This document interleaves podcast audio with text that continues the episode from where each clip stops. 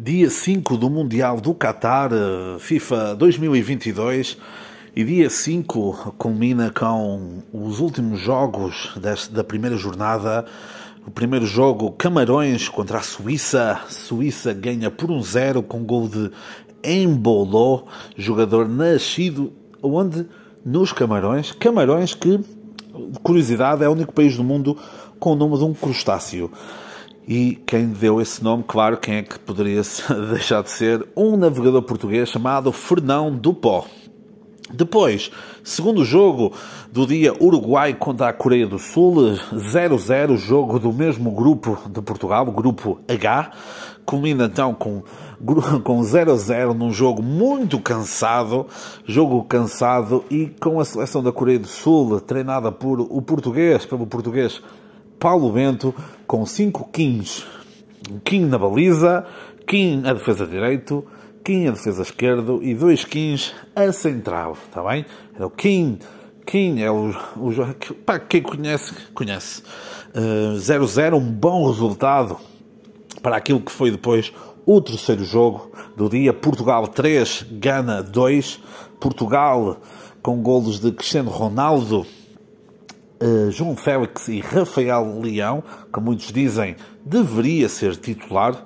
Portugal com esta vitória passa para primeiro lugar do grupo.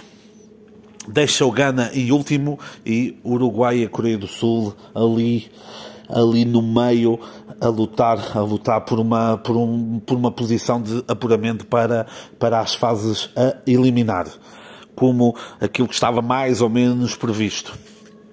Portugal teve um jogo fortíssimo na primeira, na primeira parte, onde, onde o Ghana praticamente não existiu, e a segunda parte foi o fim do mundo foi um gol de Cristiano Ronaldo de penalti, um penalti um bocadinho para o Manhoso, para não dizer de outra forma.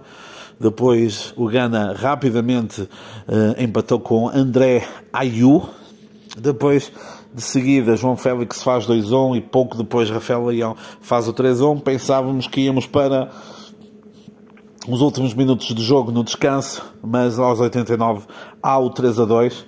Mais uma falha mais uma falha. A primeira foi de, foi de João Cancelo, a segunda ali Danilo, uh, Danilo, não, a primeira foi de Rafael Guerreiro e a segunda ali de, de João Cancelo, que levou uns últimos minutos mais apertados e o Diogo Costa no final quis, quis fazer um teste a todo, aos corações de todos os portugueses e quase que permitia o empate no final. O último jogo do dia foi Brasil 2, Sérvia 0.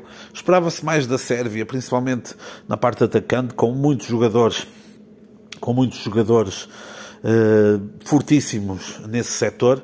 Acabou por ser um jogo mais contido na primeira parte, com o Brasil a tentar perceber o que é que podia fazer, e depois na segunda parte, dois golos de Richarlison leva, leva esta vitória sem golos sofridos no final do jogo, no final do jogo, algumas dúvidas sobre a situação do Neymar e de Danilo, que podem, podem ter alguma lesão, alguma lesão mais grave, está bem? Este foi o dia 5 do FIFA World Cup Qatar 2022.